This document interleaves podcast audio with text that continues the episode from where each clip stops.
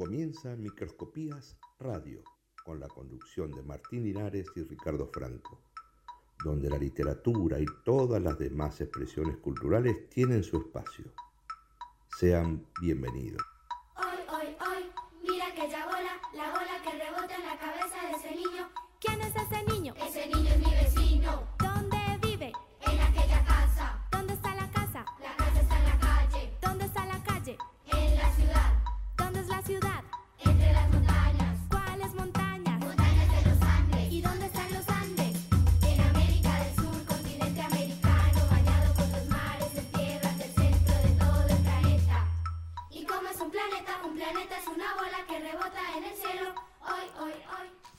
Planeta es una bola que rebota en el cielo, dice el Lora Bolas. Sí, señor. Buenas noches a todos, ¿cómo están ahí? Esto es Microscopías Radio, ¿qué tal, don Ricardo Franco? ¿Cómo le va? Muy bien, don Martín Linares, ¿cómo anda eso? ¿Qué Excelente. estuvo la semana? ¿Todo bien? Una cosa de locos. Le cuento Qué algo, buena, qué el- buena. la radio está incorporando programación y Sí. ha incorporado aire acondicionado.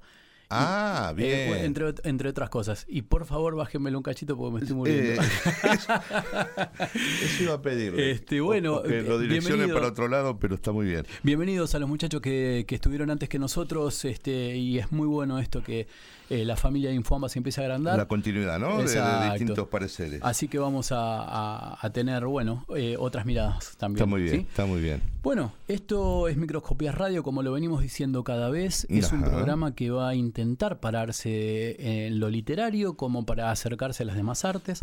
Eh, esa es la intención, traer justamente lo que hablábamos recién, miradas, cosas distintas. Este, y bueno, con eso estaremos toda la, la jornada de hoy. Ah, qué diferencia, se escucha ahora. Y, eh, y también el viernes. Ahora vamos a contar lo que va a pasar durante toda esta semana, que con el tópico dedicado a...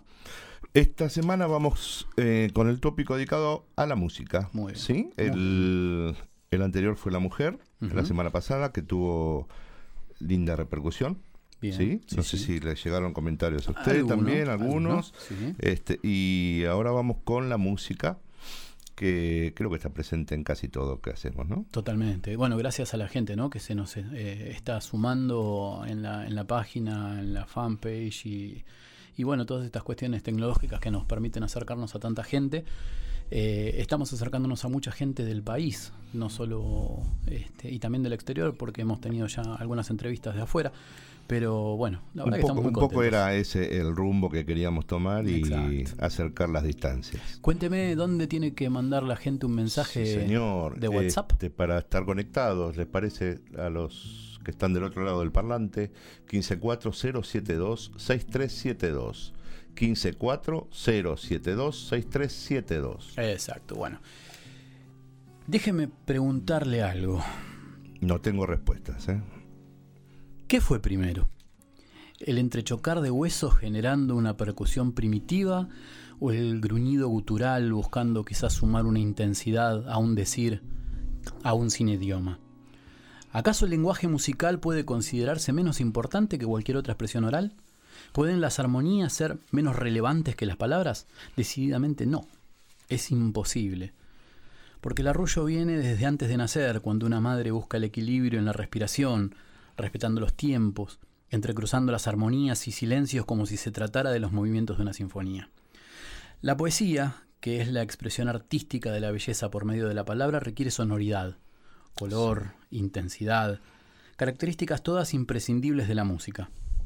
Musiquí, decían los griegos, al arte de las musas, que era el arte de crear y organizar sonidos y silencios respetando los principios fundamentales de la melodía, la armonía y el ritmo. Y este concepto reunía sin distinciones a la poesía, a la música y a la danza como un arte unitario. ¿Cómo entonces siquiera pensar en separarlas? Por eso hoy, Microscopías Radio rinde tributo a la aliada más necesaria de las palabras, la música.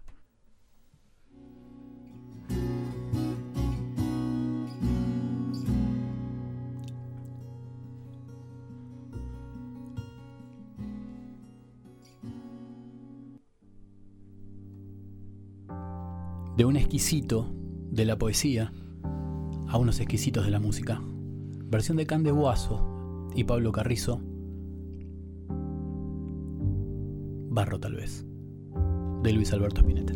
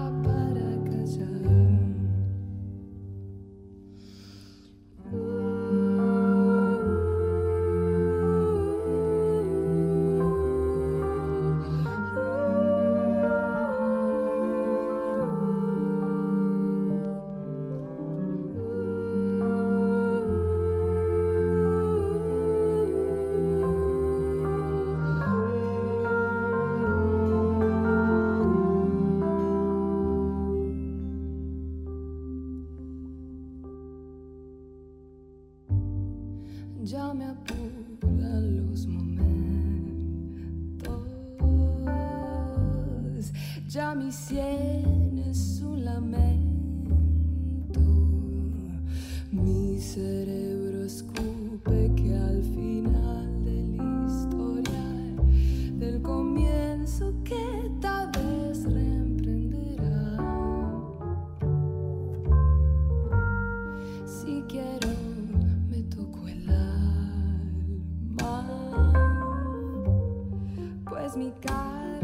ya no es nada. He de fusionar mis restos con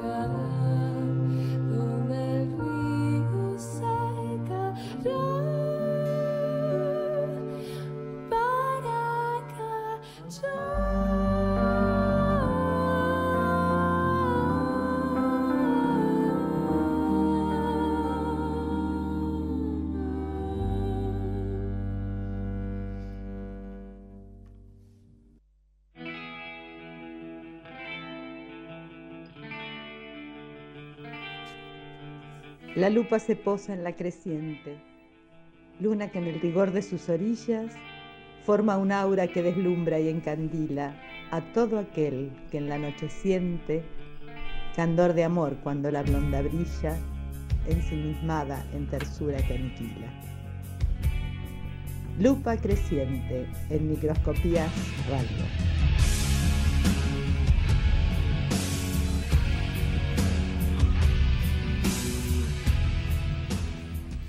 Y aquí estamos entonces, esto es Microscopía Radio, como lo decíamos, y cómo, cómo poder eh, aplacar tanta belleza, ¿no?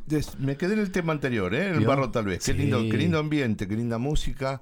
Bueno, ni hablar de la letra. Luis Y- Alberto tenía 14 años cuando escribió esa canción. Ah, no me lo digas, sí. Va a ser corteza que golpeará el árbol, ¿sí? Qué fuerza, qué fuerza las canciones, las palabras, las letras. ¿Me permite que traiga a otro amigo de la música? Sí, por Un- favor. Un, tal Beto, Don Beto, Beethoven. Don ¿Me parece bien? Sí, señor. Eh, nada, tengo para comentarle un par de cositas. Vio de lo que hablábamos de que a veces las obras literarias son llevadas a la música y a veces la música surge como una inspiración en sí misma, sin depender de las letras. Eh, el viejo amigo Beethoven tiene dos expresiones que van en, en esta función, ¿no? La, la sexta sinfonía, que se llama Pastoral, eh, viene de expresividades que tienen que ver con el campo y ella sí fue primero letra y luego música. Exacto, sí. Pero luego tiene la octava sinfonía, donde eh, no depende de un texto, sino que fue inspiración pura de, de Beethoven y es lo que se conoce como música pura. Claro, Ese es el ejemplo este, más trascendental que tiene en su obra. espectacular. A ver, ¿qué, qué decirle de la música y las letras, de la poesía? ¿no Yo puedo eh, interferir un poquitito con Pero- lo que dice. Sí, sí, por favor. Y usted sabe que ya que ya que venimos hablando de Don Beto, como le, Sí, le dice sí. justamente Marcelo Arce, que es uno de los apreciadores musicales más queridos, Total. eh, eh, justamente él buscaba dónde poder incluir ese, ese poema de Schiller, que todos conocemos como La Oda a la Alegría. Ajá. Y lo, lo mantuvo en vilo toda su carrera, porque todo el tiempo buscaba el momento que le parecía más exacto y no encontraba un momento tan sublime como fue después con la novena, ¿no? Y Qué ahí es donde conocemos el- Muy bien, Bueno. muy bien. Bueno, ahí está, ¿no? Esa, lo que es la música, la letra, la Ujú. poesía y la inspiración personal. A ver Exacto. dónde, dónde utilizo estos elementos, estos recursos. Exacto. Eh, déjeme comentarle algo de José Gorostiza. ¿Le Uh, parece sí, bien? Sí, sí, cómo no. Eh, que me pareció interesante. Habla de que la poesía es música y de un modo más preciso, canto. ¿Sí? Sí. O sea, tiene que ver con el decir, con el con el conversar, la poesía, con el transmitir. Hay una cierta abstracción que no necesariamente es un pensamiento, una idea, sino que es un sentir la poesía. Tal cual. Y dentro de esa poesía de los buenos autores existe esa musicalidad que acompaña la cadencia del decir, un discurso, una idea. En base a eso, eh, celebramos con la letra y la poesía esa simbiosis que se va dando a través de los años. Tal cual, tal cual. Este, sí, además Gorostiza, un gran pensador, ¿eh? Eh, pero mm, usted me prometió, A ver, ¿qué, qué le estoy prometiendo? a ver, eh, esto de la, de la, de la idea, ¿no? Sí. Que recorre la palabra y la música y la funde como todo en uno, ¿no? Eh, eh, recién hablábamos un poquito de ese término que tenían los, los griegos de musiquí. ¿sí? Sí. Este, y que es como un, un arte que comprende todos los artes. Eh, Totalmente. y bueno, creo que mm, de eso incluso hasta los músicos quizás populares que eh, han trascendido, eh, Sí. sobre todo en Argentina, eh, justamente hablando de Luis Alberto Spinetta, que dicen los músicos que eh, ha trabajado con, con- con sonoridades muy difíciles, o sea, tonalidades que van eh, no solo hacia la parte de las escalas, yo desconozco eh, cuestiones musicales, ¿no? De un idioma muy preciso. Total. Pero por ejemplo se hablan de las novenas, ¿no? De, Sí. de- de las posiciones, de la postura de la guitarra y la diferencia que hace este, y, lo, y lo que permite acomodar a la poesía ese, ese tipo de, de- de- de sonidos. De alguna manera la música tiene un propio lenguaje, ¿no es cierto? Exactamente. En el cual se transmite en el pentagrama con escritura Exacto. musical, en este caso, pero yo creo, no, no recuerdo, ¿eh? mi memoria es muy frágil, pero alguien hablaba de que más importante que las notas a veces son los sonidos, los silencios, perdón, Los silencios, sí. donde tiene sentido algo este, dicho antes eh, y, y descansa la música en ese silencio. Bueno, en un ratito me va a contar por qué hay que agradecerle a la música, ¿sí? Sí, Lo dejamos no. ahí. Dale. Bueno, esto es Microscopías Radio, entonces, si querés mandarnos un mensaje por WhatsApp, podés Sí. hacerlo al... 154-072-6372. Un poquito más lento, por favor. 154-072-6372. Y tenemos las redes también. Infoamba Radio, ¿no? Sería una arroba, ¿verdad? Arroba, exacto. eh, arroba anfa, fa, fa, fa, ¿qué me pasa? Arroba infoamba radio, así sería, ¿sí? Bien dicho. bien. Bueno, les cuento un poquito. eh, hoy es miércoles y comenzamos con el tópico de la música. Vamos a seguir eh, transitándolo el próximo viernes.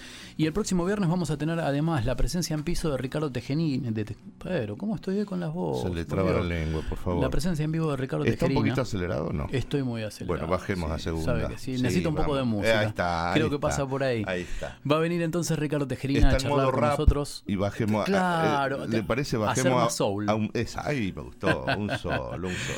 Viene Bien. Ricardo Tejerina, Sí, decía. va a venir y vamos a charlar un poquito acerca de mitos, por ejemplo, de poesía y de muchas otras cosas este, de las cuales no se puede ocupar ahora tanto este, en su doble función. Y también vamos a, a charlar con un mendocino que tiene un decir exquisito también. Juan Eh, Diego Méndez. Exactamente, que va a contar cómo se desclava un clavo de madera desde adentro. Eh, una Opa. belleza, ¿no? Una- un decir bárbaro tiene, así que vamos a charlar con él desde Mendoza también. Juan entonces- Diego, exacto, le iba a decir que es un escritor mendocino, ¿no es Exacto. cierto? Así que bueno, vamos a tener, si, si esto este, prospera, Sí. eh, bastante contacto con las provincias. La idea es empezar a charlar con gente de todos lados. Fantástico. Sí. Sí, y señor. usted estuvo charlando hoy con el señor Foggia. Sí, señor, contó. don Lucas. Con Don Lucas, bueno, a ver, ¿me pones un poquito el 6 a ver de qué nos habla Don Lucas Foggia?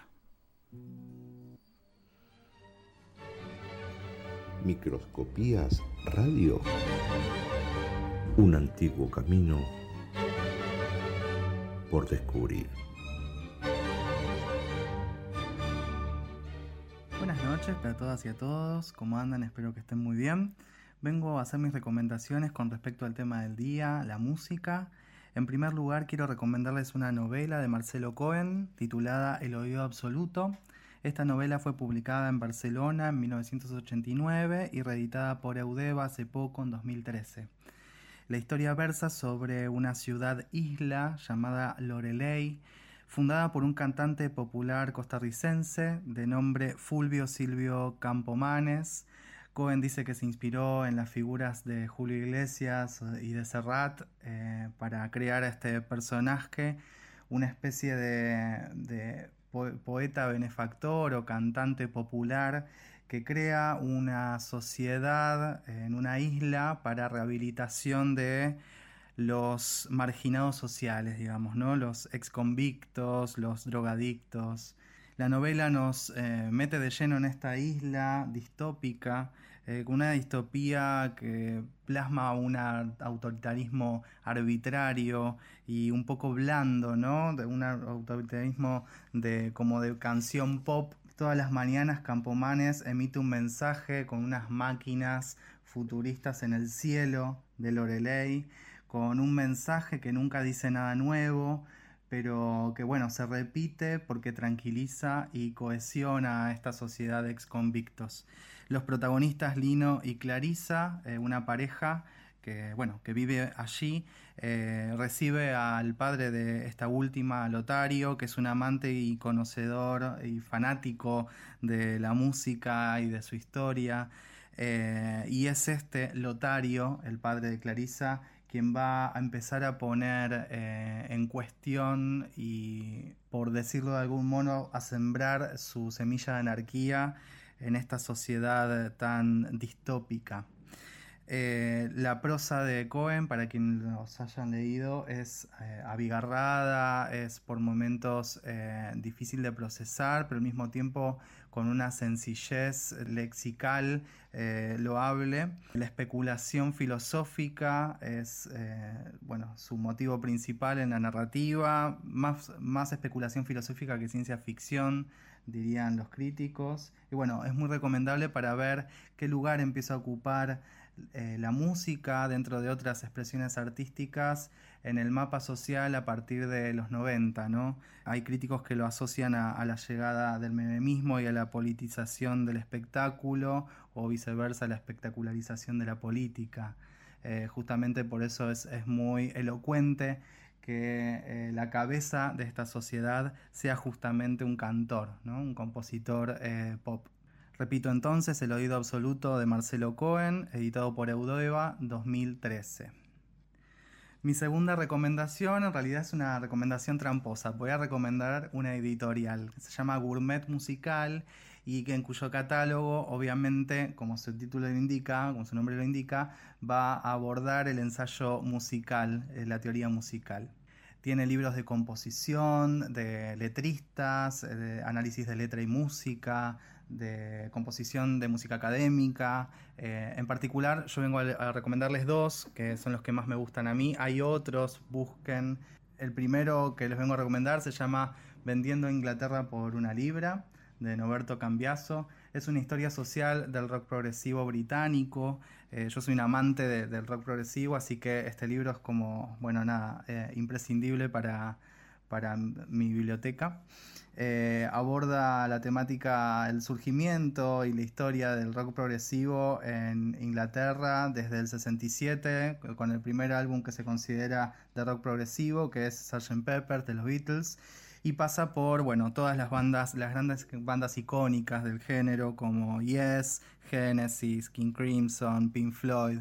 Bien, es ineludible sobre todo porque asocia esta expresión musical a la cultura británica, ¿no? El, eh, autor eh, Cambiaso dice que eh, es ineludible el género rock progresivo para la cultura británica.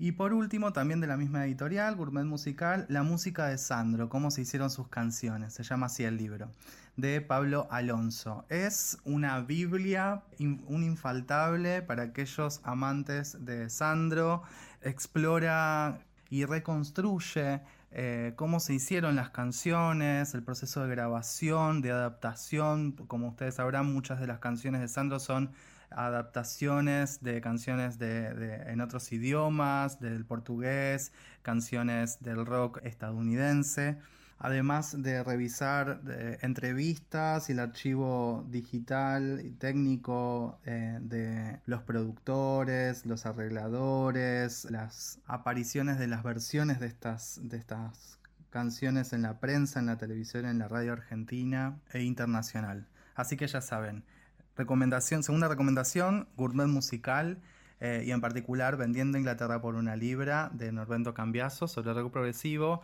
y la música de Sandro, como se hicieron sus canciones, de Pablo Alonso. Que sigan bien y nos vemos la semana que viene. Abrazo grande.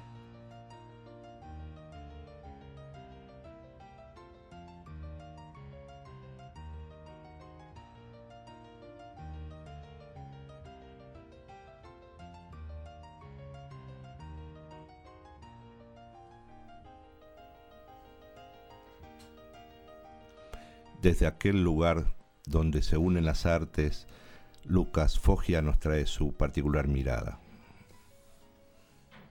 Impecable. Y con un poquitito de fondo de First of Fifth. Sería, sí, sería parte de las recomendaciones. Exacto, de Selling England by a Pound, sería vendiendo Inglaterra por una libra o algo similar. Este tema en particular se llama Fiordo del Quinto. Está en el quinto disco justamente de Genesis, todavía con eh, su cantante original, que fue Peter Gabriel. Peter Gabriel, sí. Eh, una banda realmente de rock progresivo de las más eh, necesarias para escuchar. Yo también soy otro otro fan del rock progresivo. Sí, totalmente. Me gustó que nos llevó desde Yes a Beatles. Exactamente. Y nos, trajo a Sandro. Nos trajo a Sandro, perfecto, perfecto. Bien, muchas gracias Lucas entonces por la colaboración. Y bueno, y usted me va a contar un par de cosas más acerca de la música. ¿Sí? ¿Tengo entendido? A ver, dígame. Porque a ver, se, lo digo yo en mi cristiano, en mi criollo. Sí, por favor. En, mi criollo. Cuénteme. Porque siempre antes de ser una canción fue un poema algo así me dijo. Sí, ¿eh? señor. Vamos con letra y música. Don Ricardo, cuéntenos, por favor. Muy bien, lo que les traigo para compartir un poquito es eh, esta canción cuyo compositor es Benny Anderson. Este álbum, si quieres, es raro porque tiene la particularidad de que es todo instrumental. Pero él es músico, así que no, no hay rareza que toque un instrumento, ¿no es cierto? Pero lo conocimos todos como parte de un grupo musical. Entonces, de este álbum que es del 2017, eh, la misma semana que salió se colocó número uno en ventas en Suecia. ¿sí? Tiene 21 temas, todos instrumentales, y el álbum se llama Piano. Desde ese álbum traemos en letra y música Gracias por la música. Muy bien. No tengo nada especial. De hecho, soy algo aburrido si cuento un chiste, seguro que ya los, lo has oído antes. Pero tengo un talento, algo maravilloso, y es que todo el mundo me escucha cuando empiezo a cantar. Lo agradezco tanto y me enorgullece, todo lo que quiero es cantar alto y fuerte.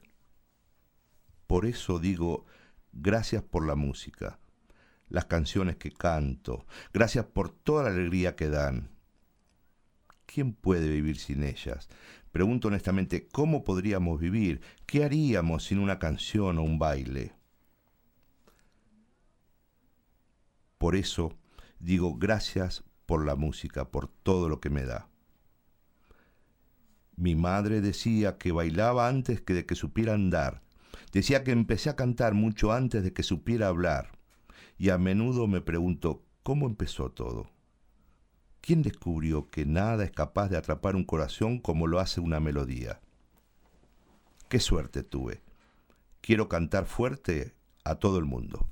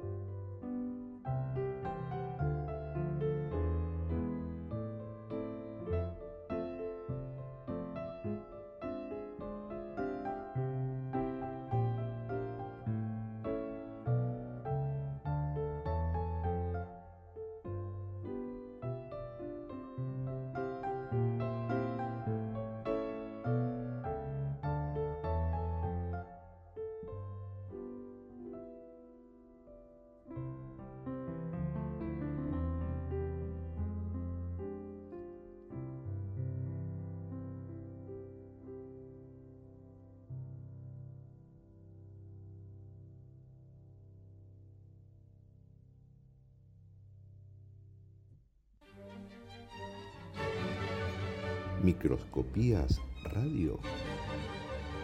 Un antiguo camino por descubrir.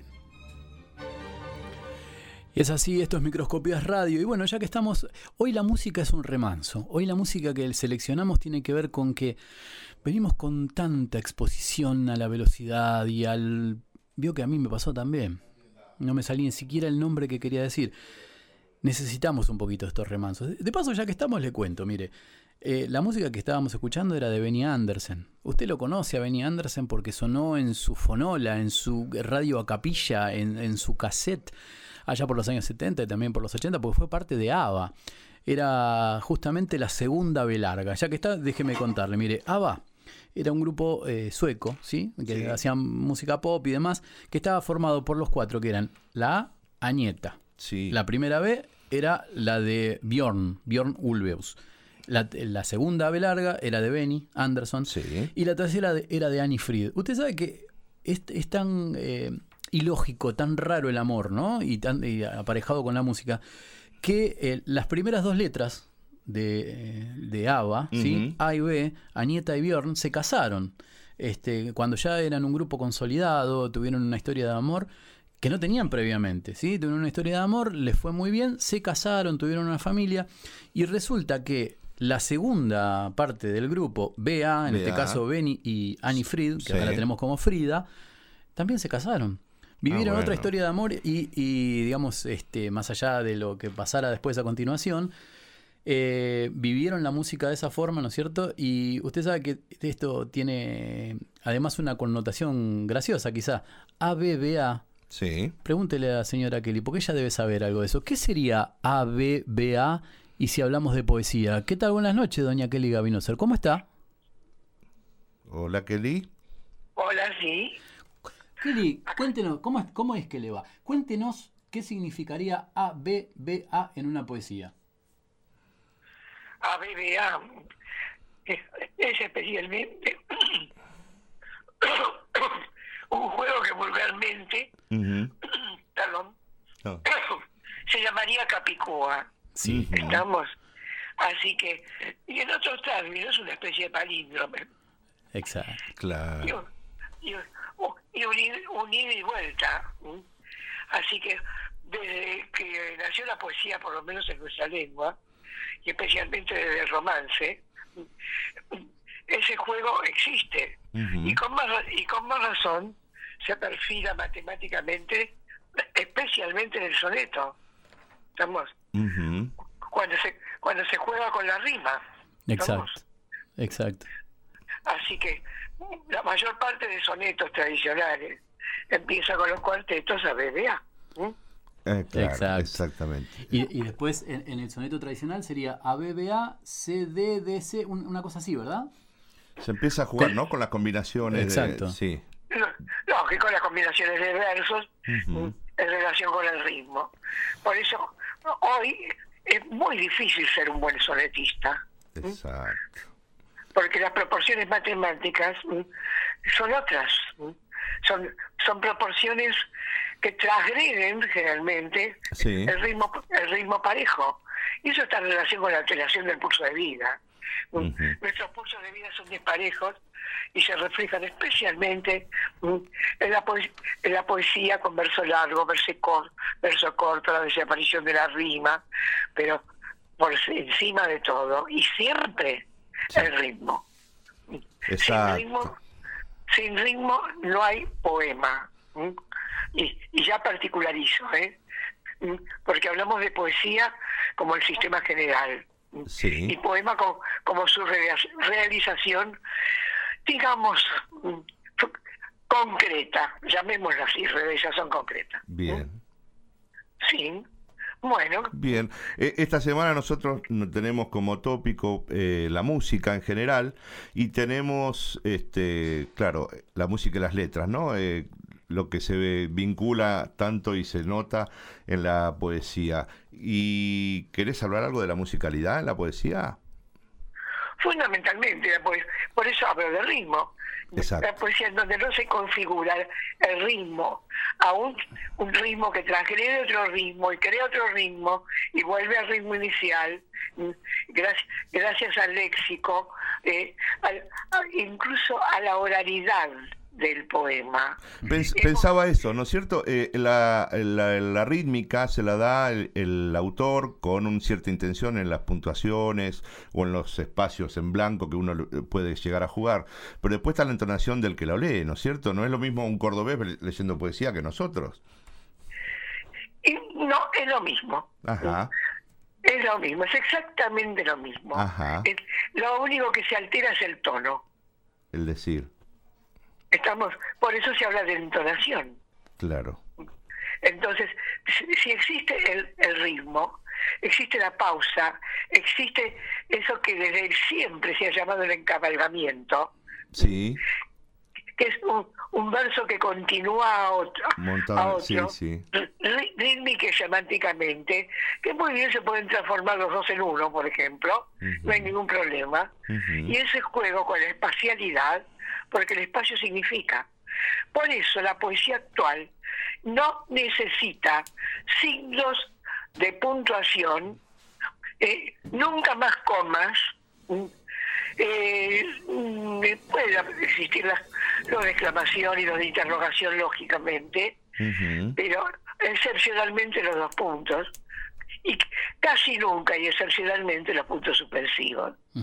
La poesía hoy se libera de los signos gráficos y juega con otros. Por eso, desde Apolinar, eh, tenemos la poesía visual, eh, que dice, total. gracias a, eh, a la tecnología, a la diferencia de tamaño de letra, que existe tipografía, al grosor, al, al cambio de, de formatos. Es mucho más visual, ¿no es cierto? La forma de transmitir.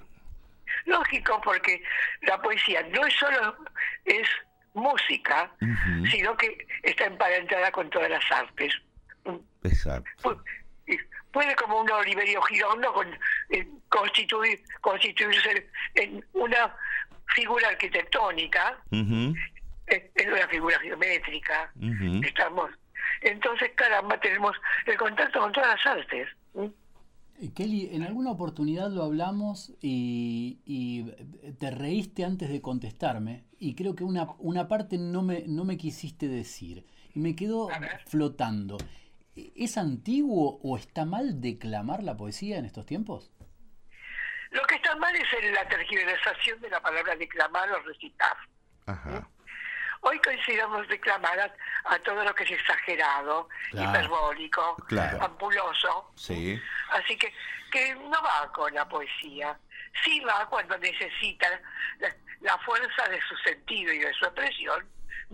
Algo que si queremos lo llamamos declamado. Lo que pasa es que se convirtió en una mala palabra. Claro, ¿Estamos? tal cual, tal cual. Así que, entonces, lo importante es la expresión. Quiere decir, la, la fuerza de la pausa, la fuerza hasta- del volumen, eh, tiene que ver con lo semántico y, con, y con la forma que adopta. Es indudable. ¿Estamos?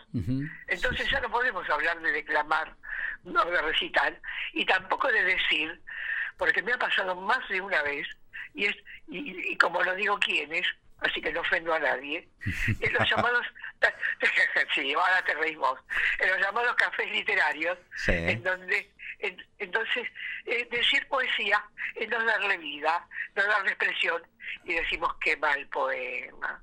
¿eh? Después Claro. lo leemos y decimos, caramba, este no le dio vida, no lo expresó. No dijo lo que la poesía está diciendo a gritos a través del poema. Por eso habla de la, de la poesía como aquello que vimos en teoría literaria, ¿se acuerdan? De perversa. La función poética. Eh, Claro. de, la, de que tanto habló Jacobson, porque él partió del estudio de las distintas formas poéticas en ruso y en checo y lo extendió a todas las posibilidades de todas las lenguas, que, que, son una unidad en sí a pesar de las especificidades de cada lengua. Claro, Totalmente. totalmente. Totalmente. Eh, eh, vos sabés que la semana pasada tuvimos la posibilidad de entrevistar eh, una artista eh, eh, española, eh, una gran poeta, eh, que además este, se caracteriza por presentarse, tal vez no tanto ahora, pero sí lo hizo durante muchos años, como artista del spoken word. Más allá del anglicismo, eh, tiene que ver con la forma en la que se presenta la poesía, ¿no es cierto? Esta representación eh, en vivo de la poesía que ella consideraba y el movimiento considera que termina de completar el mensaje. ¿Qué, qué tenés para decirnos vos de, de este tipo de necesidades, digamos, de la poesía? O, o- tal vez con ser un Neruda que probablemente eh, unas, unas poesías bellísimas, pero no tenía eh, quizás el, el decir tan atinado, este, o por lo menos a mi gusto, eh, ya con eso alcanza para la poesía. Bueno, para no ofenderla tampoco es la segunda vez que digo la palabra ofender, ya que particularizaste, así que particularizo, eh, yo también, bueno, es una particularidad que no tiene nada que ver conmigo. Bien, bien. Ujú. Estamos, porque hay muchas pretensiones para llamar la atención. ¿Y cuántos, cuántos siguen? Ah, esto es nuevo, hay que seguirlo, caramba, y que tristemente después se hace moda. Qué palabra fea la moda. Ah, sí. Bueno, Sí, creo que la, Bueno. mo- la moda le sirve sobre todo a la gente que hace análisis de marketing nada más. Pero qué barbaridad. No me tire más de la lengua que no quiero. Bueno, Kelly, muchísimas gracias por este por esta comunicación y nos seguimos viendo la semana que viene. ¿Te parece bien? Pero, pero con gusto, un cariño muy grande para ustedes. Dale, que sigas bien. Igualmente, Buenas que sigas bien. Chao, buenas noches. Bueno, ahí Kelly Gavinoser, ella es lingüista, no llegué a tiempo a decirle, pero María Laura le mandaba unos cariños este, y también hablaba acerca de Marcelo Arce cuando lo citamos, eh, un genio realmente. Este, así que muchísimas gracias por estar del otro lado. Esto es Microscopías Radio, podés quedarte hoy, estamos hasta las 22.30 porque estamos más grandes, ¿vio? ¿Cambió Entonces la- el horario o Claro. cambió? ¿Cómo estamos? ¿El, Eh, el programa es más grande? No. No, es que nosotros estamos más grandes y nos dejan estar hasta más tarde. ¿Más viejo? Sí, eh, bueno, usted lo dijo, ¿eh? Mire que yo sigo mis, con mis 20, Segu- se- ¿Cuánto? 20 y 25. Ni para el envío tiene. No, Le iba no. a decir que son eh, 10, menos 10 pasaditas, Sí, de acuerdo señor. al día de hoy que estamos saliendo en vivo. Después, Exacto. en el no tiempo, el no lugar, nos van a poder escuchar este a modo podcast, a modo compañía, cuando, en el momento que quieran. Y por eso vamos a dejar un contacto, porque el no tiempo, no lugar nos permite que nos quieran acercar eh, material o consejos o nada, saludos o lo que fuere, lo pueden Sí. hacer vía mail, ¿sí? Que Ah, eso bien. Es, algo que se conserva más, más en el tiempo, que sería microscopías.gmail.com. Ahí pueden encontrarnos en cualquier momento y, y, bueno, dejarnos saber lo que piensan acerca de todo esto. Este, Hay una página Face eh, también. tenemos una página, sí, no sé cómo se, cómo se nombra. Es Microscopías eh, Radio. sí. Tienen sí, que buscarla así. Exacto, ¿Sí? exacto. Voy a necesitar a alguien que me ayude con el tema de las redes. Yo soy un desastre realmente. Buscamos a uno que sepa pescar, ¿eh? A mí no me mira. Bueno, a ver, alguien que sepa pescar, que quiera dar una mano con las redes, bienvenido sea.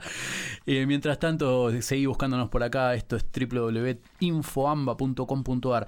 Y eh, ahora, en breves, vamos Sí. a estar hablando de cómics de nuevo. ¿me, ¿Le parece? Señor. Sí, vamos a Sí, estar hablando señor. con Marcelo. Vamos a estar con, con Marcelo que nos va a traer su mundo de, de cómics. ¿Me deja darle algunos títulos de libros Sí. que tienen que ver con la música? Por favor, por favor.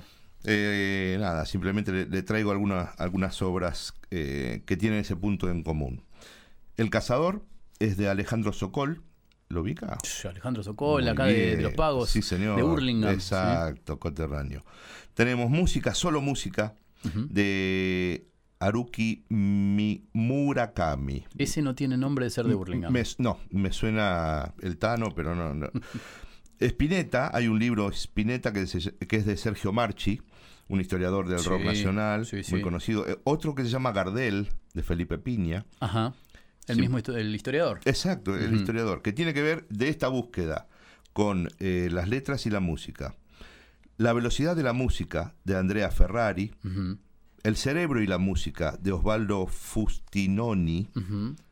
Palabras sin música, Sí. de Philip Glass. Viaje al centro de la música moderna, de Federico Monchou. Y por último le traigo La música es más que las palabras, de Nicolaus Harnoncourt. Ajá. Bueno, ese es algo para discutir. si la música es más o es Eh, eh, menos. bueno, de ahí de- supongo que debe venir por ese debate. Bueno, y ya que está, permítame este, mencionarle, mm, este, permítame mencionarle un libro biográfico que me parece de los mejores que he leído realmente. Es un viejo libro ya de editorial El Ateneo, ¿sí? Sí. Lo menciono solamente porque ya no sé si está en los escaparates, que es una biografía sobre Astor Piazzolla. Sí, del, sí Exacto. cuénteme, del gran Eh, actor. eh, eh, se llama. Exacto. eh, creo que justamente se llama Los años del tiburón como el documental. De- después les voy a traer el dato exacto. Pero la cantidad de ricas anécdotas que, este, que hay en ese libro realmente son, son muy valuables. ¿sí? Y aparte se encuentra con el, el Piazzolla personaje.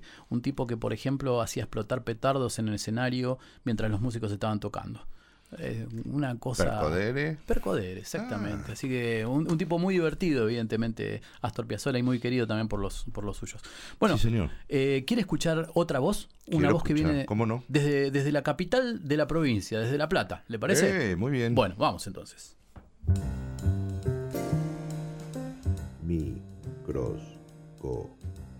Microscopías. Ecos. Radio. Ecos. Microscopías. Radio. De una página en blanco. Llega todos los días dos o tres minutos antes que yo. Esto lo sé porque cada vez que llego al local la encuentro en la cocina sirviéndose el primer café de la mañana, parada sobre esas altas plataformas de corcho, sostenida por esos jeans pata de elefante que de ningún modo concuerdan con sus dos pequeñas orejas. Esas con las que tendré que convivir por horas y que tan incómodo me ponen. Hace ya tres meses, dos días y seis minutos que se incorporó al personal.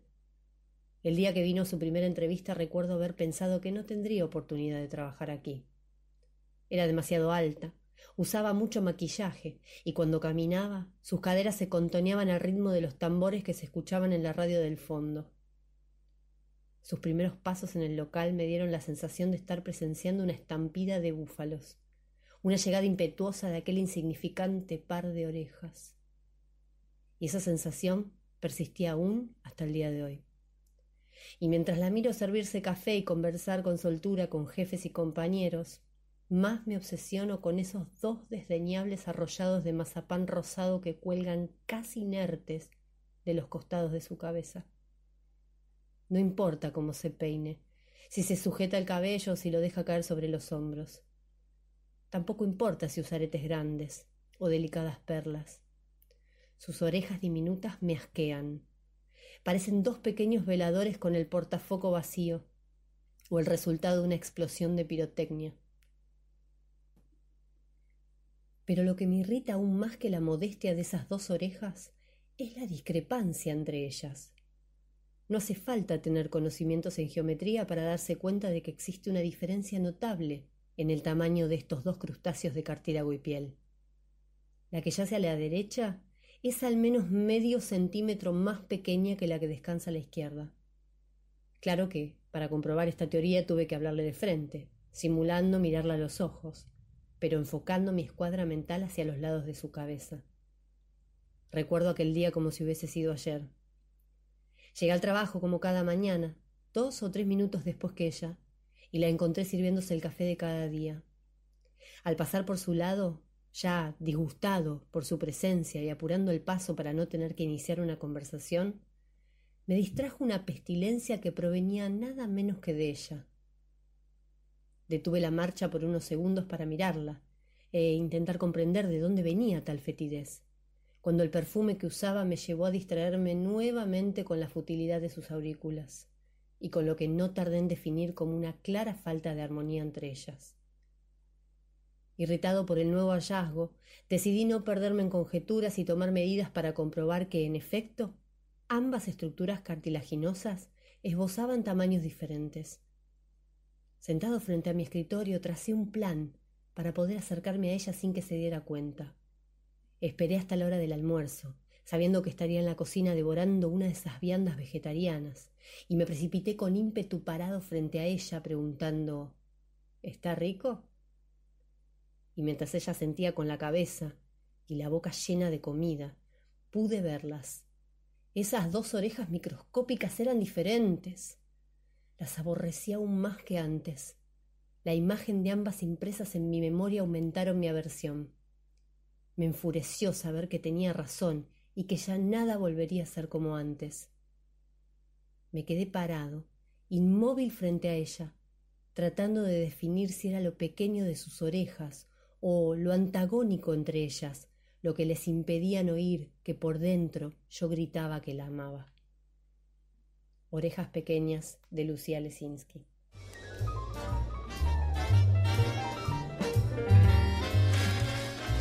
Microscopías Radio. Contamos con vos. ¿Le gustó el decir? Lucía Lesinski es una, escritora prolífica eh, de La Plata que tiene también un canal de YouTube eh, muy interesante porque eh, sube audiolibros, o sea, audiocuentos, vamos a decir algunos eh, pequeños relatos. No, usted patee, quédese tranquilo, eh, no pasa nada. Este, eh, algunos relatos, algunos cuentos, este, y tienen esta particularidad, ¿no? Son muy vivaces todos y, traen estas historias como la que nos acerco ahora de las orejas pequeñas. ¿Nunca, nunca le, le molestó un rasgo particular de alguien y lo puso incómodo? Puede ser, ¿eh? Eh, algo... mm, Que la- le hace desviar la mirada, por La, la que ejemplo. yo me acuerdo que me viene a la mente era de una verruga, creo que de, de Austin Power, uno que se Ah, quedaba es fijo. Bueno, mini-me. creo que me quedaba con, con- con una de esas. Y Con por- alguna verruga me lleva más que las orejas. Claro, bueno, y esto es- son las cosas lindas que tiene la literatura. No se puede hablar de, de cualquier, eh, de cualquier este, cosa que es incómoda hablar en persona, ¿sí? Pero Total. a través de la literatura se pueden recrear Se puede cosas, jugar, ¿no? ¿no? Se sí, puede jugar esas, con- esas pequeñas... Con personajes este, inventados podemos hablar de algo que nos, nos atraviesa, nos Exacto. conmueve, no- nos Hay- incomoda. Alguna vez escribir como si uno fuera un dictador, ¿no? Sí, ¿Por qué no? Eh, son cosas que son tabúes a la, a la- hora del hablar, pero a la hora del escribir, bueno, vamos a hablar con alguien que A ver. estamos esperando hace un rato. Dale. ¿Qué estás oyendo, Bubú? Microscopías radio, Yogi.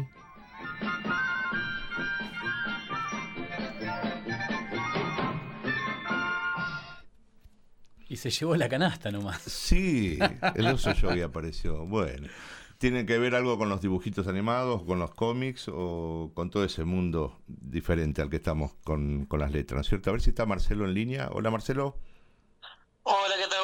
Buenas noches. ¿Cómo les va? ¿cómo te va ¿Qué Marcelo? tal, Marcelo? ¿Cómo estás? Eh, Bien, por suerte, disfrutando una fresquita de la noche, así que estamos disfrutando acá en casa, sí, tranquilo. señor, se está viniendo el otoño de a poco. Marcelo, Exactamente. ¿es hora de cambiar cerveza por vino ya? ¿Cómo? ¿Es hora de cambiar cerveza por vino o todavía estamos en, en un buen momento para ambos? Por favor, si cambio de vino, recomiéndenme un buen vino, porque no soy mucho de los viñedos, así que Ahí soy está. más de la malta, no tanto el viñedo, pero por favor, una buena recomendación como para empezar. Como decían los productores antiguamente, quédate en línea. Exacto, muy bien. Exactamente. Totalmente. ¿Cómo andan ustedes? Todo bien. Marcelo, todo bien. ¿Vos? Bueno, me alegro mucho. Bueno. Bien, por suerte, Ten- gracias a ustedes, me alegro mucho. Tenemos, tenemos la música como tema de eje central. ¿El, el cómic tiene algo para contarnos? Sí, eh, con el tema de la música, los cómics generalmente, no sé si tanto el cómic en sí, pero a través de la historia de la música, de la historia moderna, hay Sí. algunas bandas que, por ejemplo, dentro de sus booklets, ¿sí? Ajá. Eh, el librito que venía en el CD, Sí. han recreado eh, algunos eh, tipos de cómics, como por ejemplo Iron Maiden, Sí. ¿sí? Eh, su mascota Eddie. Iron Maiden es una banda británica de heavy metal. Tiene de mascota a Eddie, que es una especie de, eh, de zombie que a través de toda la discografía de Iron Maiden siempre se fue adaptando. O sea, fue una momia egipcia, eh, fue una especie de Terminator del futuro. Ah, fue mu- mutando el, el personaje. Exactamente, fue mutando el personaje. Lo mismo que los Ramones también en su disco eh, Rock and Roll Radio. Sí. También la tapa era eh, los Ramones haciendo explotar una escuela. ¿sí? Y ahí salieron un montón de personajes diversos, ¿viste? Lo que hicimos como ellos como personajes. Madre. Ajá. Claro, personajes, ¿viste? Estaba yo y Ramón en, en- en la azotea de la escuela, digamos, como el iniciador de todo el, el bardo. Sí. ¿Viste? Después estaban los demás músicos de él, Sí. ¿viste? Que lo acompañaban, eh, Johnny, Didi, eh, Marky, Ujú. ¿viste? Estaban también caracterizados como caricaturas. ¿Sí? Era algo bastante entretenido. Mira qué bien. Y- ¿Viste? y esto era, esto era ¿La material. Sí. Era material que, que venía acompañando el disco. No, venía en el. ¿Vos agarrabas el disco? Sí. Y eso lo veías en la tapa. Ese dibujo lo veías en la tapa. Si era un disco, si era en el Ah. CD, estaba en el encarte interior del, del booklet. Ajá, Viste muy que bien. siempre es bueno eso, porque también el- los cómics, eh, hay muchos eh, músicos que han, han coleccionado o coleccionan cómics también, porque van es, es como medio de la mano, viste que la Sí. vez pasada Sí. estábamos hablando de que el cómic muchas veces reflejaba los movimientos culturales, bueno, así también la música. Total. ¿sí? Tienen, van como de la mano. La música y los cómics siempre han reflejado un poco los movimientos culturales que se han ido desarrollando, ¿viste? Desde la década del 70, que fue como la, la ebullición. ¿viste? Cuando explota todo y, y ya después se empieza a desarrollar a través del 70, 80, 90. Así que es, es bastante bastante piola. Más acá, más acá Muy, me. Más acá en el tiempo, ahora también no, me venía Eh, la imagen de gorilas, ¿no es cierto? Un grupo que este se, se agarró a la imagen. Una banda rarísima, Sí, señor. Gorillaz también, Sí. Nadie sabía quién era al principio cuando empezó, bueno, solamente vos veías en la pantalla y todos los músicos dibujados en versión manga, Exacto, ¿viste? Y era espectacular eso, porque mezclaban la cultura japonesa con la música occidental, o sea, con el rock eh, Britpop británico, ¿viste? De guitarras bien filosas, una batería bien pesada. Era muy entretenido de ver esa parte, era muy interactivo también.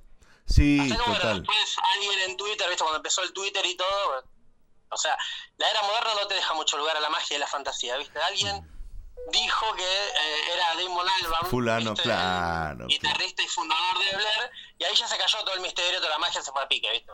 Lo que pasa siempre. Pero, pero la búsqueda fue esa, ¿no? Sí, sí. Sí, la búsqueda, la búsqueda fue esa. Aparte es, eh, es espectacular. Eso, Sí. ¿viste? Era espectacular de ver en vivo también, ¿no? Era muy, era muy divertido. Sí, sí, sí, sí, sí. Otra estética, otra Eh, gráfica y como decías vos, traían el, manga para, para al lado de la música, digamos, actual y está muy interesante eso. Claro, exacto, ¿no? Y aparte que el manga también es un estilo súper eh, dinámico de, de arte, de dibujo. Sí, total. Japón es, eh, bueno, es la meca de eso, ¿entendés? No sé, vos agarrás, eh, el, ahora se está editando, a través de la editorial Librea se está editando Supercampeones, viste, acá nosotros Ajá. conocimos el dibujito de Oliver. Atom, Sí. Capitán Subasa. Sí. Y 14 vos lo ves al capítulos, Ball. no, que lo voy a leer en un manga, Claro. viste, no... No, no es lo- la misma dinámica. Vos sabés que sí, que vos ves eh, las viñetas cuadro por cuadro y te imaginás esa dinámica, ¿viste? Es muy, es muy piola. Qué bien. Y hablando de cómics, Sí. el año pasado, durante la cuarentena, eh, Iron Maiden también editó eh, una serie de cuatro números de su propio cómic llamado El legado de la bestia, para apoyar también el lanzamiento del videojuego. Ajá. ¿sí? Ujú. es, es- es un libro donde Eddie va para la mascota, Sí. aparece eh, en una tierra X, ¿sí? Y tiene que ir recolectando ítems, enfrentándose contra enemigos hasta enfrentarse directamente con eh, Satanás, digamos, con el diablo, que siempre fue el enemigo número uno de Eddie. Siempre estaba la puja ahí, ¿viste? Para ver quién eh, era más poderoso, quién era más fuerte, porque supuestamente Eddie, al ser un, un muerto viviente, alguien que no puede morir, es un inmortal, es como Dorian Gray, no puede morir. Eddie. Ajá. Y Satanás se, se relame por conseguir esa alma, ¿viste? Por recolectar esa alma de que va pasando a través de las épocas y no puede morir. Está también muy muy lindo, es muy interesante también ese, ese cómic. Aparte tiene referencias a temas de Iron Maiden, también a- de toda su discografía, ¿sí? Sí, Eh, no sé, sí, Eddie puede aparecer en la Segunda Guerra Mundial, Eddie aparece en la isla de Crimea, eh, que es una canción de Iron Maiden, de Trooper, el Claro. soldado, Ujú. sí, que relata esa batalla de Inglaterra contra, contra los rusos, digamos, contra toda la avanzada rusa, eh, del famoso batallón 666. Así que Va, nada, es va muy tocando es va muy- tocando algo, digamos, un, un- ese, ese personaje inventado o, o fantástico con algo de puntos de la realidad. Sí, tal cual, sí, porque lo bueno de- del, del heavy metal, del rock, es que muchas veces se nutre de hechos reales, para sobre todo el heavy metal, que tiene toda una imaginería alrededor. Sí, que es muy raro no encontrar un músico de heavy metal que no haya leído a Lovecraft o Edgar Allan Poe Tal o a. Stephen King Exacto. o haya visto películas de terror, ¿sí? Eso es eso siempre forma parte del, del mundo del, del rock en general. Exacto, Sí, justamente. la- generalmente el rockero suele ser una, alguien muy culto. Sí, decime. Claro, que tenía que ver con eso la, la, la duda que quería que nos evacúes, porque eh, es el cliché pensar que eh, el rockero, sobre todo el de heavy metal, es un tipo despreocupado por, no sé, por la sociedad o por las formas, o que tiene una vista de la sociedad que quizás es muy distópica y no se detiene en toda la cuestión literaria y demás. Pero justamente eh, el heavy metal, como vos- bien decías, es un género que eh, tiene búsquedas constantes, ¿no es cierto? Con el tema, sobre todo histórico, pero eh, también de imaginería de cómo va a ser un, un- un futuro, este, mm, no sé, eh, que cada vez se está convirtiendo más real, ¿verdad? ¿Cómo podría, claro, cómo podría llegar a ser un, un futuro distópico? Lo que pasa es que el heavy metal necesariamente necesita de eso, nutrirse de eso. Sí, porque durante la década del 70, por ejemplo, la mayoría de las bandas utilizaban imaginería que venía un poco más de lo medieval, eh, caballeros, dragones, ¿sí? Igual Ajá. dentro del heavy metal sí. tenés montones de géneros, pero generalmente empezó así. Eh, Black Sabbath eh, empezó también eh, con algo como esto, pero vos de repente tenías un tema llamado Iron Man, ¿entendés? Black Sabbath te tocaba Iron Man, Claro. ¿viste? Que estaba basado en el, en el El personaje del- personaje del cómic, o sea, en parte. ¿Viste? Iron Man era como una especie de, de golem que se levantaba, ¿viste? De, de las ruinas y venía a arrasar con todo y cuando empieza la canción dice, o no, es Iron Man, ¿viste? Como tipo chabón, se Ujú. pudre todo. ¿viste?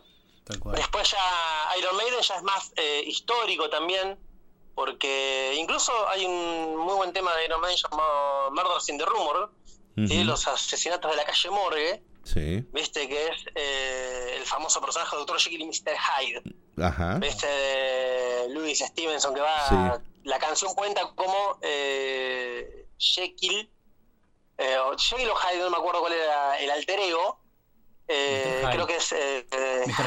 Hyde Exacto. eh, va saltando los tejados de Francia, ¿viste? Mientras persiguen los gendarmes franceses. Así Bien, que bien, es muy interesante eso también, es, es espectacular. Pero bueno, siempre fueron más o menos de la mano, el cómic y, y la música siempre han, han ido... Incluso el guitarrista de Metallica, Kirk Hammett, es fanático y coleccionista de cómics también. Ah, claro. Sí, Así sí. que eso es eh, eso ya te da la pauta de, de dónde sale todo todo un poco ese mundo. Buenísimo, ¿Viste? Marcelo. Bien, bien, Incluso bien. ah, en los cómics ha habido algunas apariciones de, no sé si ustedes se acuerdan de Josie y las gatimelódicas, el dibujito de Hanna Barbera, Sí, la banda de chicas, Totalmente. sí, sí. como gatitos, bueno, ellos también tuvieron su- sus cómics durante la década del 60, del 70. O los Archies, por ejemplo, la banda de Archie, Claro, de Archie. ¿sí? Sí, la banda sí. de Archie también ha tenido algunas incursiones ahí en la, Se, en se la me, música a través del cómic. se me viene a a la mente una, una una antigüedad de Marcelo que eran Los Imposibles. No sé si vos, Martín, no sé si... Bueno, era, soy el más viejo, evidentemente. Yo, Eh, era, un- un- un- era una banda de rock que se convertían Sí. en eh, fluidombre y no me acuerdo, con multihombre. Eran tres tipo Beatles que tocaban e iban Sí. salvando diferentes aventuras. Yo no me acuerdo. Claro. eh, Bueno, puede ser de Hanna Barbera, ¿eh? No me yo no de, de Sailor Moon para atrás no conozco nada. Muy bien, muy bien. Claro, bueno, ven, ahí tienen como el anime también se mete mucho en la música. Claro, Exacto. Pero hace un par de años atrás, DC Comics ya empezó un arco llamado eh, Dead Metal, que es como que te diga que en el multiverso de DC Sí. se pudre todo. Aparece Barbatos, que es una deidad Ajá. con forma de murciélago, a destruir el, el universo que conocen los héroes de, los Ah. de DC. Ajá. ¿sí? Y justamente empezó siendo eh, Batman Metal, empezó con el arco Batman Metal, Sí. y ahora es eh, Death Metal. Va pasando por los estilos de, de heavy metal. Ah, Claro. cómo se Y mueve. este año, y este año, eh, esta colección va a traer tapas alternativas con bandas de heavy metal. O sea, va a aparecer Ozzy Ah. Osbourne caracterizado como el pingüino, claro. sí, eh, qué loco. Megadeth eh, también caracterizados como diferentes villanos de DC. O sea, cada músico se le va a asignar un villano y va a salir en la portada. Qué bien. Bien. Y también una tapa alternativa adentro. Así que ahí también tenés una relación entre la música Mira. y los cómics. Espectacular. Bueno, Así que acá esa es Pablo una muy Vallejo, linda colección. Pablo Sí. Vallejos que nos, nos apoya eh, desde el otro lado del vidrio, nos, nos dice la referencia entre Kiss y Scooby-Doo, por ejemplo, ¿no? Que Hubo- apareció en algún Claro. capítulo. Y las, la cantidad de rescates, la cantidad de rescates que han tenido los Simpsons con todas las figuras populares de, Sí, Sí, lo que sí. pasa es que los Simpsons también introdujeron mucho, o sea, cuando ya el rock a mediados de los 90 ya empezaba como a decaer un poco, porque había pasado toda la ola, todo lo grosso había pasado de los 70, 80, Ujú. y principios de los 90 fueron las últimas bandas que se dieron, los Simpsons se encargaron como también de revitalizar un poco el, el rock a través de, de sus capítulos donde aparecían las figuras, bueno, el campamento de rock de Homero, Sí, total. Vieron que ahí lo tenés a Mick Jagger, a Keith Richards, Exacto. eh, Tom Petty, Ujú. Sí, sí. Eh, Elvis Costello, que le hace el típico chiste de, ah, qué divertido es tocar el bajo. No, chabón, no es divertido tocar el bajo. Todos quieren ser guitarristas. Claro. Claro. Gracioso es alguien pirotécnico, anda Van Halen, ¿viste? Total, Le hacen ese chiste como tipo Elvis Costello más relajado, más una música más fusión. Qué bueno. Así que sí, los Simpsons han aparecido Metallica. Eh, a ver de quién más. R.E.M. en un capítulo donde. Homero se pone su propia taberna en el garage. Tal cual. Aparece R.E.M. y le hacen el chiste del reciclado, que es mortal cuando rompe la botella Michael Stipe. Todo Así el nada, mundo. RM también es una muy buena banda para escuchar, ¿eh? El mundo entero pasó por los Simpsons. Bueno, Marcelo, muchísimas gracias. No, por favor, chicos, a ustedes. Nos estamos espacio. escuchando y viendo la semana que viene. Dale, dale, que buena semana, Bueno, que muchas sigas bien. gracias. Espero que hayan disfrutado. Sí, Es total. un gustazo. Saludos a ustedes y a toda la audiencia, ¿sí? Dale, Marce. Muchas gracias, Marcelo. Abrazo. No, sé- no sé si ha notado este, cómo la alegría que nos trae siempre Marcelo Sandón hace que empecemos a hablar eh, a, un, a una velocidad inusitada para, para lo que es este microscopía radio. El horario y el ambiente, pero bueno, es un refrescarse, ¿no? Un poquito. Exacto, sí, sí, sí. Así que bueno, vamos y venimos, ¿le parece, caballero? Mengua la luna su brillo de río. Lupa lupera cascabelera. Porque al fin se avecina en el frío y en el ritual de unas aguas serenas. Lupa menguante en microscopías radio.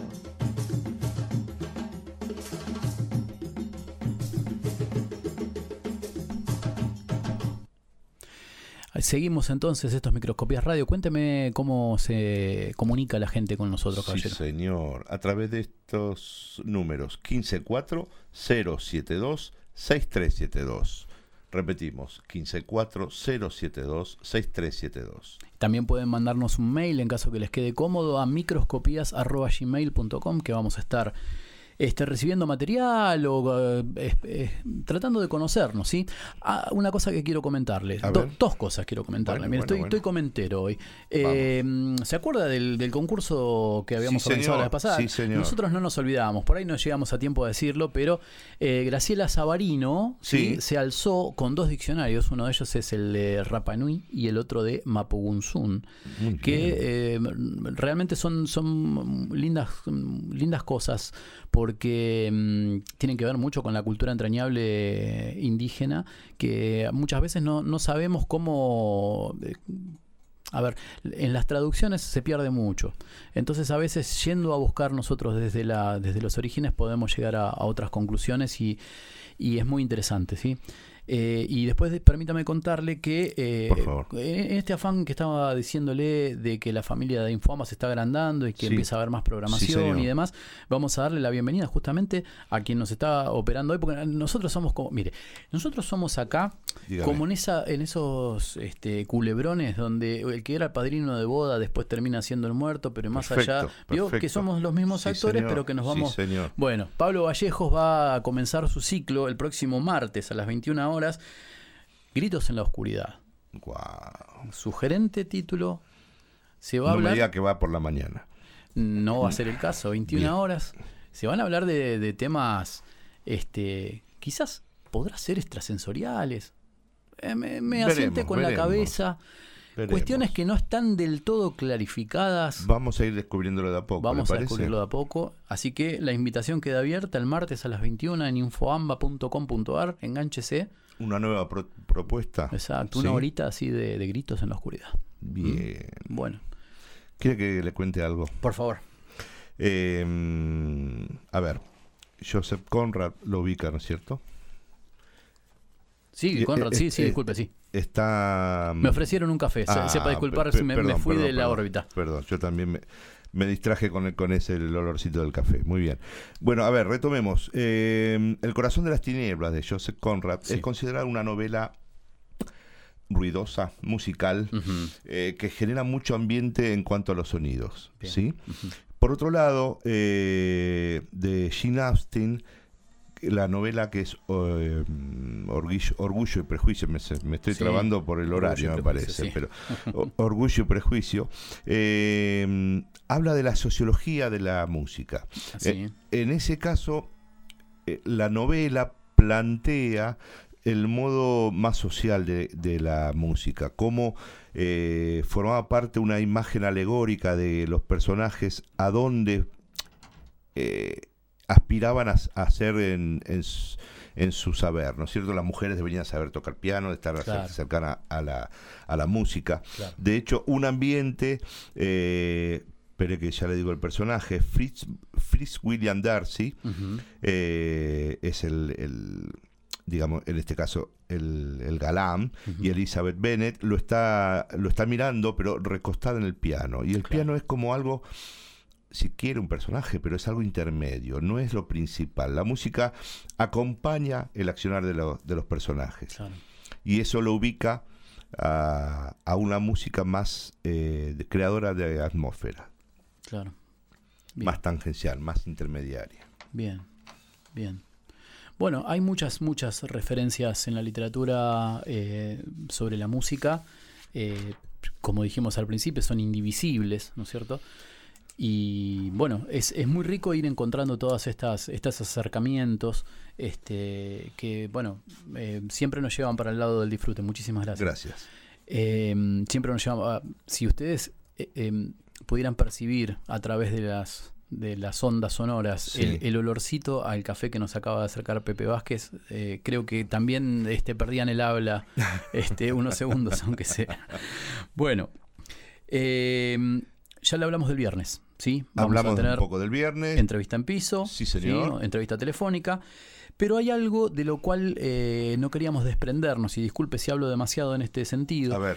Pero allá hace unos días que veníamos tratando de hablar, eh, de completar la idea de la generación beat. ¿Por qué? Pues estuvimos hablando la semana pasada, estuvimos hablando con Mónica Caldeiro, que nos, nos contó varias cosas de la generación beat y de cómo fue percibida tanto en, en España como en América.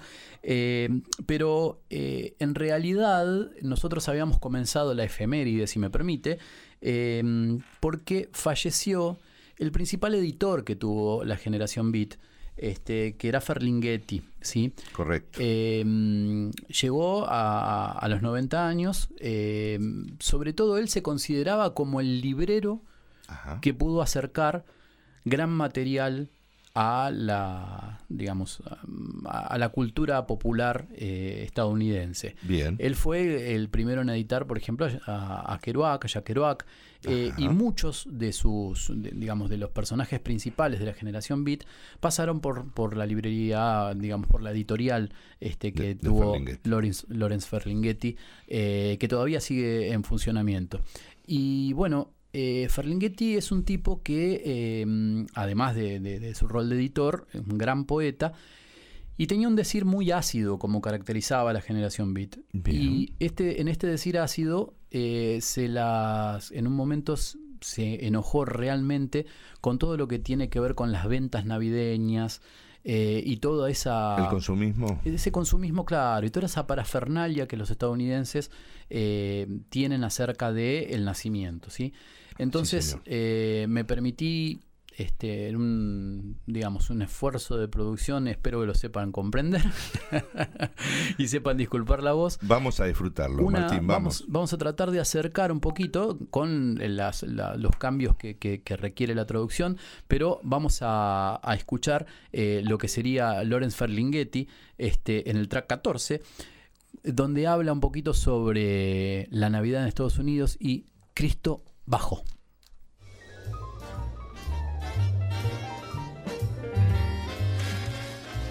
Microscopías Radio. Contamos con vos.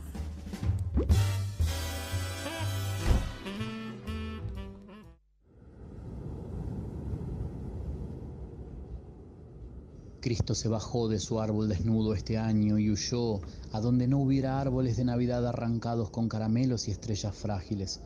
Cristo se bajó de su árbol desnudo y huyó a donde no hubiera árboles de Navidad dorados, ni árboles de Navidad plateados, ni árboles de Navidad de papel de estaño, ni árboles de Navidad de plástico rosado, ni árboles de Navidad de oro, ni árboles de Navidad negros, ni árboles de Navidad celestes y rodeados de trencitos de lata y tipos pesados y creídos.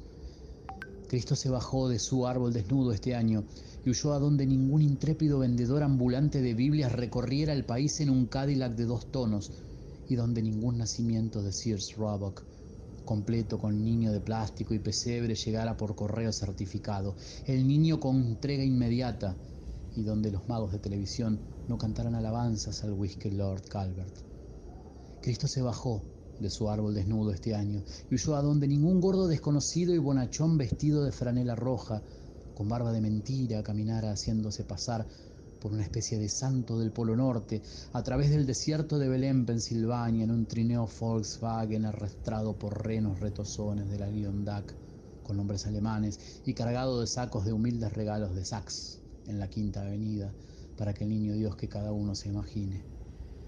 Cristo se bajó de su árbol desnudo este año y huyó, a donde los cantadores de villancicos de Bing Crosby no lloriquearan que la Nochebuena es fría y los ángeles del Radio City no patinaran sin alas, en un país de las maravillas todo nevado, entrando a un cielo de alegres cascabeles diariamente a las 8.30 con matines de misa de gallo.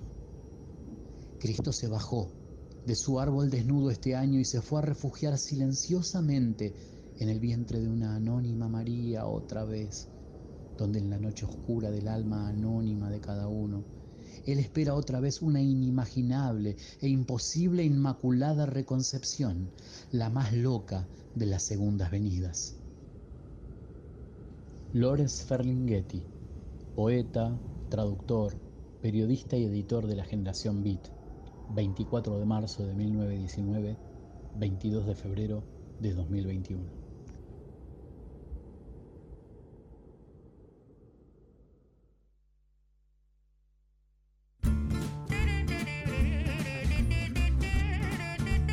Microscopías Radio. El cosmos en tu oído. Qué placer escucharlo, Martín. Usted no, no, no se tira menos, vamos, hombre. Ay, me ruboriza. el, el decir, Hostia, me, rubori- el me decir es ruboriza. muy lindo, muy lindo. Y aparte el texto es genial de Ferlinghetti. Sí. De a poco, si le parece, vamos a ir estacionando este micro. ¿eh? Lo vamos a ir llevando a, a su lugar. Vamos a descansar de, de letras y, y música, por lo menos hasta el día viernes. ¿Le parece bien? Me parece bárbaro. Eh, ya contó que es a las 21 horas este viernes, ¿verdad? Exactamente. De, ahí, de aquí en más, eh, la, la emisión va a salir de 21 a 22.30. Ujú. Eh, nada, nos van a poder eh, ver en las redes en microcopías radio revistas, ¿no es cierto? Exacto. La, de, la del Fakes. Y después, bueno, vamos a ir anunciando dónde se van a ir reproduciendo los, los audios. ¿sí? Exacto, hay que agradecerle a la gente de la radio y a Alejandro por Sí, habernos señor. hecho un flyer muy bonito en los que parecemos altos y, y rubios y bien parecidos. Este, no sé qué filtro habrán utilizado, pero bueno, este, realmente muy agradecidos. Que Eh, es un mago. Algo así. Bien. Este, bueno, eh, llegamos al final del programa, entonces, este, muy agradecidos, este, porque realmente hemos tenido una muy linda repercusión. Permítame decirle que eh, lo que son la, en la página de microscopías este, radio, Sí. eh, pude eh, advertir que en el mes hubo eh, en total más de 8.000 visualizaciones. Lo cual nos hace pensar que eh, hay mucha gente del otro lado Sí, sí. eh, y si no están en el momento de la emisión radial, están en el recupero que podemos lograr a través de las redes sociales, Exacto. que me parece igual de importante porque en definitiva la voz de la persona que pudimos acercarle sigue rebotando y no queda... El material está vivo, sigue vigente, va, va girando y cada uno, hoy por hoy eso se habla mucho, ¿no? Del on demand y lo va escuchando cuando, Cuando puede, tiene cuando tiempo. tiene tiempo, cuando ah, nada, está por acostarse o, o amanece. Exacto, así que bueno, ofrezcan amistad si es que la, la desean y nosotros estaremos ahí para tratar de, de acercarles en nuestro pequeño universo. Así que bueno, nos vamos No- entonces. Nos despedimos con un gustito para los oídos, ¿sí? Exactamente, sí. Eh, El tema es Take On Me. Del viejo grupo Ajá, ¿no? Sí, llamaba señor, la- la agrupación. exactamente. Sí, Y en este caso la versión es de Brooklyn Duo, muy bien. que tiene la particular de que ser chelos. Ajá. Bueno, en este caso van a estar acompañados. Acá tenemos violines y piano, si mal no recuerdo, no me acuerdo si algo, Sí, sí. algo, algo de fagot, pero este nada, espero que lo disfruten. Buenísimo. Esto es Microscopía Radio. Los esperamos el próximo viernes a las 21 horas. Lupa mediante. Lupa mediante. Muchas gracias.